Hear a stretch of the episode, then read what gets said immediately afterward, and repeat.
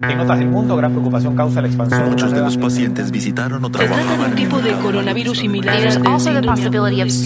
events. Bienvenidos a Coronavirus, lo que tienes que saber, la versión podcast del newsletter de cada noche de La Tercera, una producción de Crónica Estéreo. Es viernes 7 de agosto.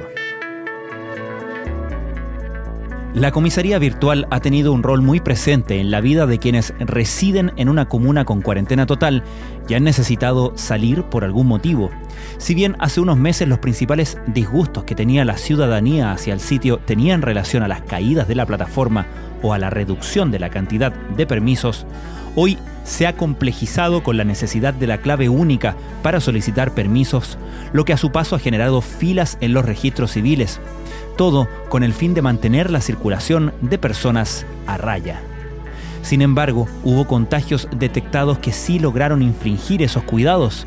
Una investigación de la Contraloría detectó que la comisaría virtual entregó más de 2.000 permisos a personas con COVID-19.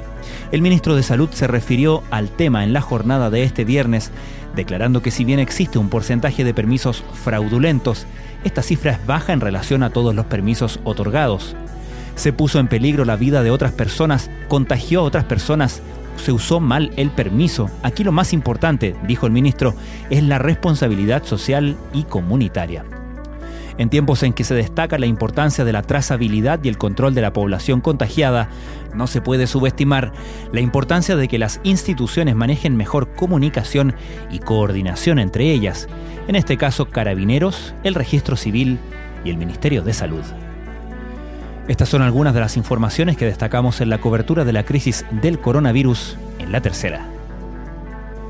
El Ministerio de Salud reportó una cifra récord diaria de exámenes PCR, alcanzando 25.243 testeos. Los casos nuevos llegan a 2.149 y los decesos a 69. Con esto se termina la racha de cuatro días con cifras de contagios menores a los 2.000 y el total de casos en el país asciende a 368.825. Este viernes el ministro Enrique París elogió el trabajo conjunto de investigadores de las universidades de Talca y Autónoma de la misma ciudad que desarrollaron una técnica para muestreo de COVID alternativa y más económica que el PCR, la espectrometría el ministro anunció la realización de un estudio piloto comparativo con ambas técnicas. El ministro de Salud también se refirió a las irregularidades detectadas por Contraloría a la plataforma Comisaría Virtual de Carabineros, que es la encargada de dar los permisos para que las personas puedan salir durante la cuarentena y los toques de queda. Según Contraloría, la plataforma otorgó más de 2.000 permisos a personas con coronavirus positivo, Obviamente que aquí hay un hecho lamentable en el sentido de que la gente engañaba a la autoridad porque sabiendo que tenían coronavirus positivo, igual pedía permiso para salir y se le otorgaba, dijo el ministro.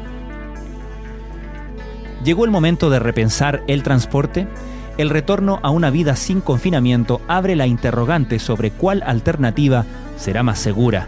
La bicicleta se presenta como el transporte más beneficioso para evitar aglomeraciones en el transporte público.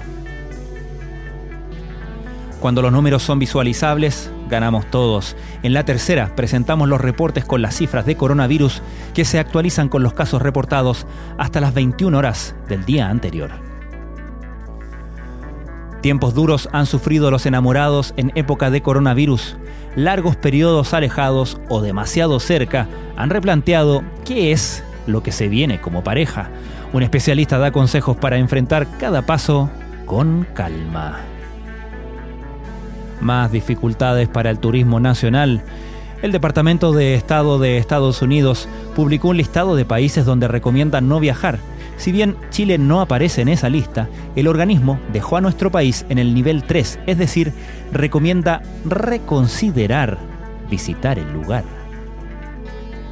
Esto fue Coronavirus, lo que tienes que saber, la versión podcast del newsletter de cada noche de La Tercera. La redacción es de Valentina Danker, la producción de Crónica Estéreo, el podcast diario de La Tercera, que cada mañana de lunes a viernes te entrega un capítulo dedicado en profundidad a un tema de nuestra contingencia, puedes encontrar Crónica Estéreo en latercera.com o a través de las plataformas Spotify, Google Podcast, Apple Podcast y donde sea que escuches tus podcasts. Puedes suscribirte de manera completamente gratuita en cualquiera de esas plataformas y recibir cada capítulo apenas esté listo en tu smartphone. Soy Francisco Aravena, que tengan muy buenas noches.